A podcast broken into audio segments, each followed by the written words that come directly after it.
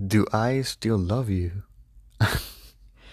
Lately, I have been consuming more sugar as result of tangling our tongues and rasping your rose tasting lips, bitter and worse than smoking a cigar.